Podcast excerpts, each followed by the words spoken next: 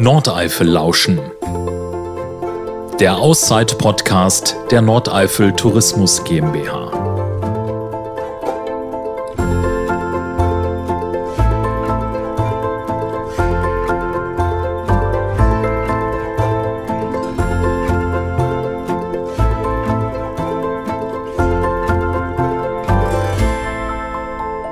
Hallo und herzlich willkommen zu Nordeifel Lauschen, dem Auszeit-Podcast der Nordeifel Tourismus GmbH. Ich bin Daniel Dehling und ich freue mich sehr, dass ihr zuhört.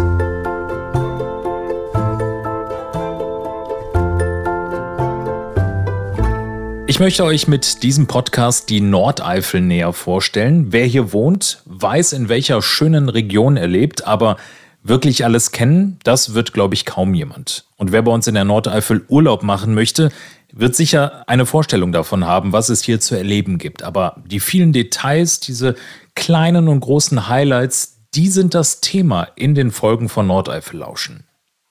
Auch wenn ich selbst total gerne und oft hier in der Nordeifel unterwegs bin, zum Wandern mit meinem Fahrrad oder auch bei den vielen Veranstaltungen, die es hier bei uns gibt, so kenne ich natürlich auch längst noch nicht alles hier. Und deshalb spreche ich in jeder Folge mit den Experten. Das sind die Menschen, die hier leben, die sich auskennen, die die Nordeifel einfach zu dem machen, was sie ist. Eine einfach tolle Region.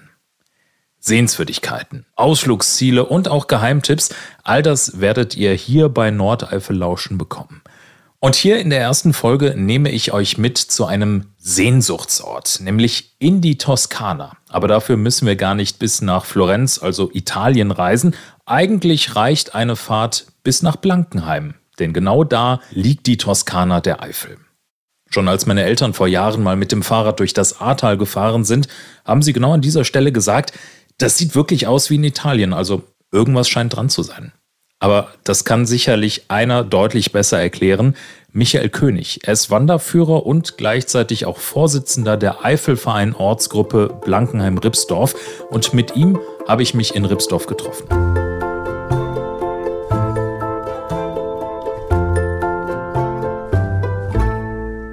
Ja, also das Toskana der Eifel kommt daher, wenn Sie Richtung äh, Kalvarienberg gehen. Da geht ja die Toskana-Spur äh, her.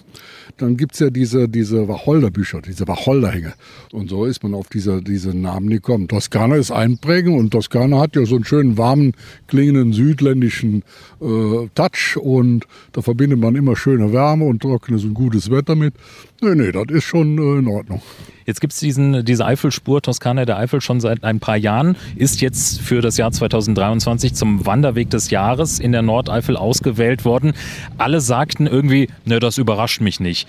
Ich bin schon ein bisschen überrascht, obwohl äh, es gab ja diese, äh, dieses Voting äh, Deutschlands schönster Wanderweg. Und da hatte die Toskana ja schon den sechsten Platz deutschlandweit abgeschlossen, beziehungsweise ist so votiert worden.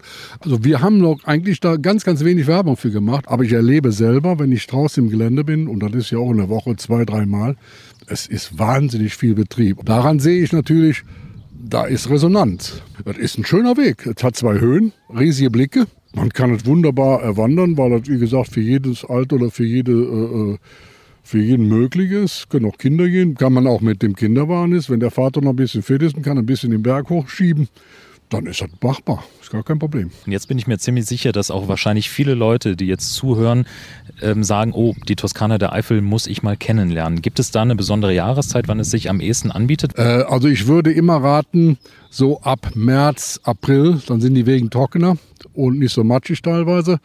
Und dann kann man, ja, bis Oktober, November kann man äh, locker laufen.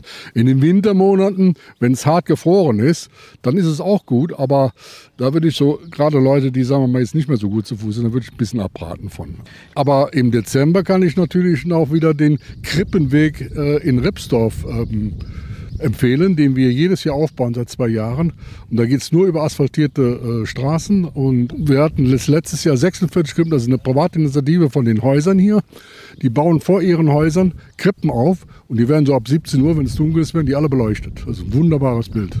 Der Nachbarort Ahlendorf, der macht einmal im Jahr auch noch auf sich aufmerksam, habe ich schon rausgehört. Wir hatten eben ja schon über die Wacholderbüsche gesprochen, da lässt sich Wacholder-Schnaps draus machen.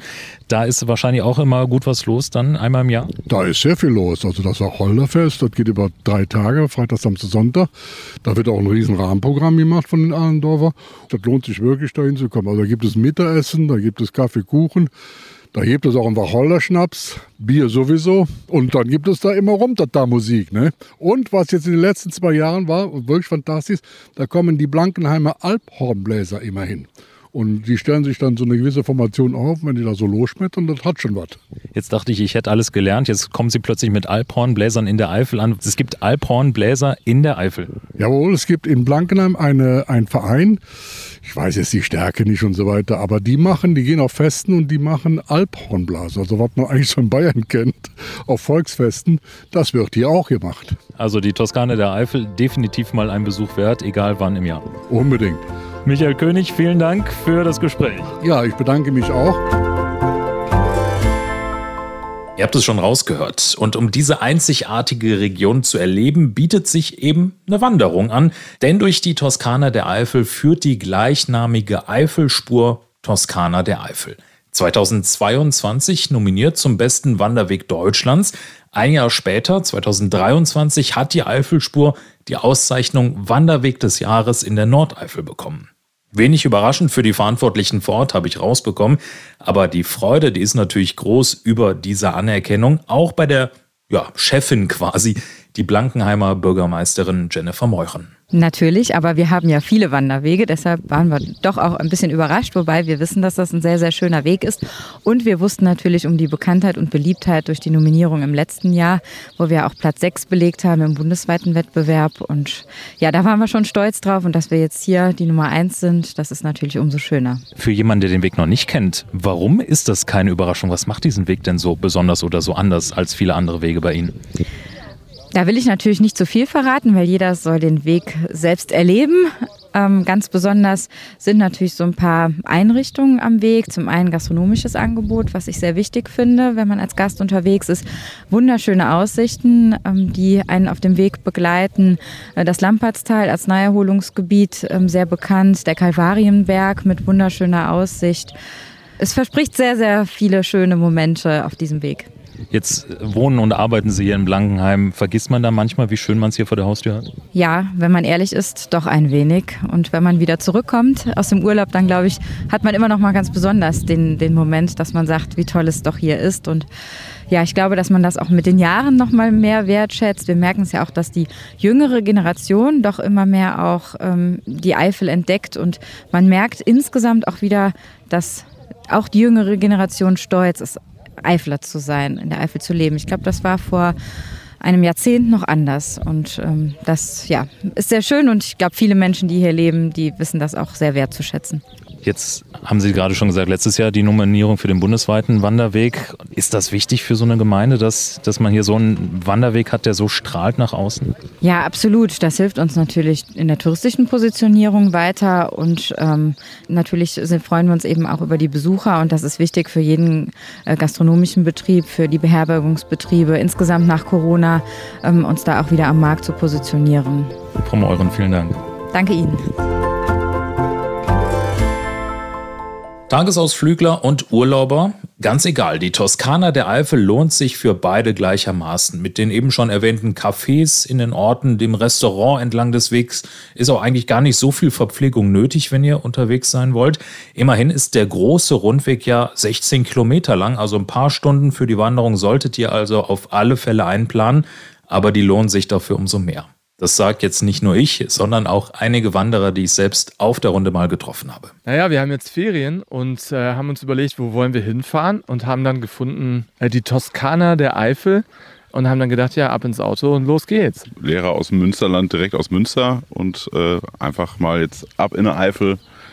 Schuhe an, Kopf frei kriegen, genau. Weil wir alle äh, große Toskana-Fans waren, äh, haben wir gesagt, da müssen wir hin. Und ähm, wir sind eigentlich ja, hatten wir das als allererstes rausgesucht ne? und wollten schon fast in Blankenheim äh, hier äh, unterkommen. Deswegen äh, haben wir eine kleine Anfahrt gehabt, aber das passt schon. Die Vegetation ist auch eine andere, als ja, ich sie kenne. Wir kommen jetzt aus Köln, ursprünglich komme ich aus Thüringen. Ist halt schon mediterran so ein bisschen. Wir haben ganz viel Schmetterlinge gesehen, ganz viel Insekten, was wir auch so gar nicht kennen. Und es war einfach himmlisch ruhig. Also es war eine sehr gute Idee von meiner Frau. Und ich muss sagen, als wir eben auf den Kalvarienberg hochgegangen sind und wir hatten diesen Geruch des Wacholders. Also wenn man die Augen zugemacht hätte, hätte man wirklich gedacht, wir sind in der Toskana. Wunderschöner Tag, tolles Erlebnis. Können wir wirklich empfehlen. Also ich selbst muss dazu sagen, ich stamme aus Euskirchen. Mir ist die Gegend nicht unbekannt. Aber so lernt man es wieder neu kennen. Und man, oftmals ist es ja so, man hat Urlaub und denkt, man muss jetzt unbedingt weit weg, um diesen Tapetenwechsel zu erleben. Und wir sind jetzt eine Stunde gefahren. Es ist wenig, wenig los. Und äh, ja, kann man wirklich nur empfehlen. Ein richtig schöner Urlaubstag. Ja, wir, wir sind hier eine ganze Woche und dann äh, wir noch andere Wanderwege noch machen.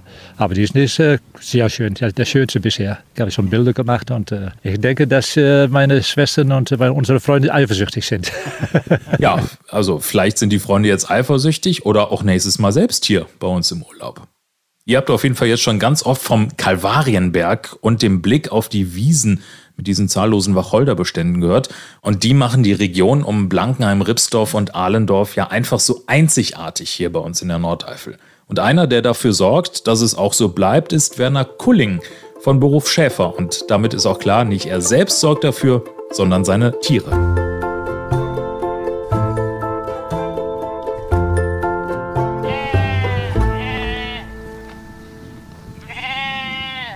War ja ein Kindheitstraum aus der Grundschulzeit. Ich will Schäfer werden. Bei uns zogen immer die Wanderschäfer durch.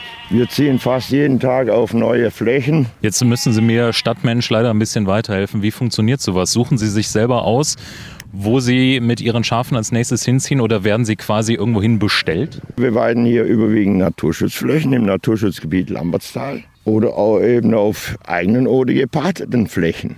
Jetzt habe ich mit mehreren Leuten schon gesprochen hier in der Toskana der Eifel und immer wieder wird gesagt, ja, auch die, die Schafe sind sehr wichtig für die Landschaftspflege, die Wacholderbestände. Das alles kann nur so sein, wie es ist, dadurch, dass sie mit Schafen hier sind. Ja gut, da bin ich mir natürlich schon bewusst. Und das ist natürlich, innerlich gibt es schon, schon noch ein bisschen zusätzliche Befriedigung, wenn man sagt, okay, ich, ich leiste hier auch noch einen Beitrag zum Naturschutz, ich tue hier noch was Sinnvolles und nicht bloß für mich Geld zu verdienen. Ja, ich tue was für die Öffentlichkeit, ich tue was für den Naturschutz.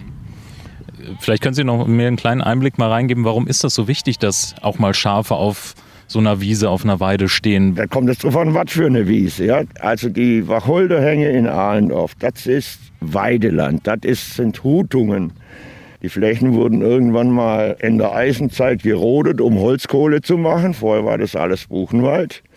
Und dann wurde anschließend Weideland draus gemacht. Und der Wacholder und vielleicht ein paar Schlehen und ein bisschen Haselnuss war das Einzige, was auf den Flächen noch äh, wachsen konnte. Wenn das nicht beweidet wird, dann wird das ruckzuck wieder weit.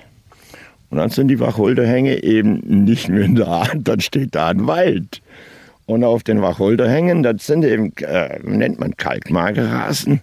Da wachsen dann Orchideen, Enziane und viele kleine seltene Pflänzchen die so nicht mehr existieren würde. Nicht im Wald und nicht auf dem Acker oder nicht auf einer gut gedüngten Wiese. Sie haben, ähm, ja, ich nenne es mal eine Art Werkzeug. Das sieht aus wie so eine überlange Hakenhand, die auch ein Pirat am Arm haben könnte. Oder also was ist es überhaupt? Früher hatten die Schäfer immer eine Schäferschippe dran. Das hier ist äh, ein Fanghaken. Also wenn schon mal ein Schaf humpelt, oder wie eben hat mein Kollege ein frisch gelammtes Schaf eingeladen. Und sie, sie läuft nicht freiwillig mit. Und man muss sie fangen, dann kann man eben mit dem Fanghaken die Schafe am Bein fangen. Ja, das ist dann wie ein verlängerter Arm. Der Stock hier ist etwas kürzer, mit oben Querholz, damit ich mich draufsetzen kann. Also ich stütze mich nicht, ich setze mich beim Hüten. also Werkzeug und Campingstuhl in einem quasi. Da habe ich die Hände frei, um eine Zigarette zu drehen.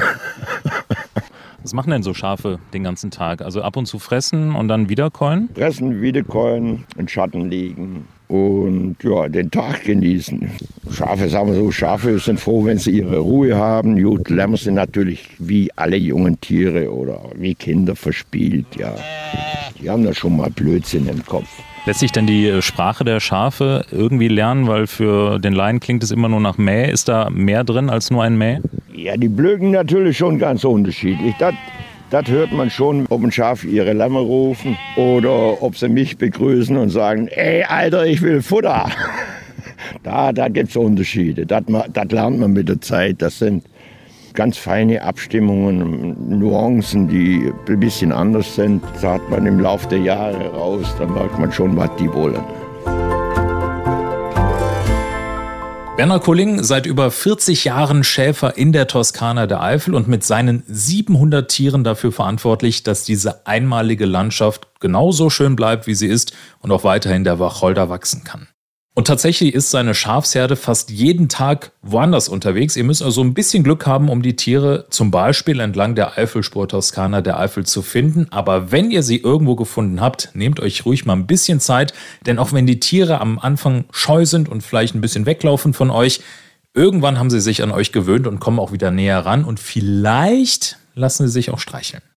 Und wenn euch jetzt die Lust gepackt hat, die Toskana selbst einmal oder vielleicht auch noch einmal mit anderen Augen zu erleben, Ihr erreicht das Lampertstal und die Toskana der Eifel über die Wanderparkplätze in Blankenheim-Ripsdorf und Ahlendorf. Und in Ahlendorf ist auch direkt der Kalvarienberg, von dem aus ihr diesen tollen Rundumblick in die Landschaft und auf die Wacholderhänge habt. Und wenn ihr genau schaut, findet ihr auch noch ein weiteres Highlight gegenüber auf dem Berg. Da steht nämlich eine überdimensional große Wanderbank. Gibt es so bisher auch kein zweites Mal in der Nordeifel. Aber ihr braucht nicht das eigene Auto. Ihr könnt auch zum Beispiel mit dem Bus in die Toskana fahren. Von Ostern bis Allerheiligen fährt an den Wochenenden und Feiertagen zum Beispiel der Eifelsteig Wanderbus. Zusteigen könnt ihr in Kall am Bahnhof oder auch in Nettersheim und Blankenheim am Bahnhof. Außerdem könnt ihr täglich natürlich auch den stündlichen Taxibus Plus bestellen. Das eigene Auto für den Ausflug in die Toskana der Eifel ist also gar nicht unbedingt nötig. Ich hoffe, ihr habt jetzt Lust bekommen für einen Ausflug in diese wunderschöne Landschaft. Ich selbst bin die Eifelspur einmal im Herbst gelaufen was durch diese vielen bunten Blätter der Laubbäume im Lampertstal auch wieder einen ganz eigenen Reiz hatte.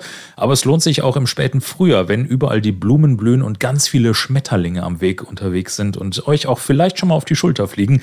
Es ist ein richtig toller Zeitpunkt für eine Wanderung, egal ob im Frühjahr oder auch im Herbst. Und ein gemütlicher Spaziergang in diesem unverwechselbaren Fleckchen in der Nordeifel geht eigentlich immer, sag ich.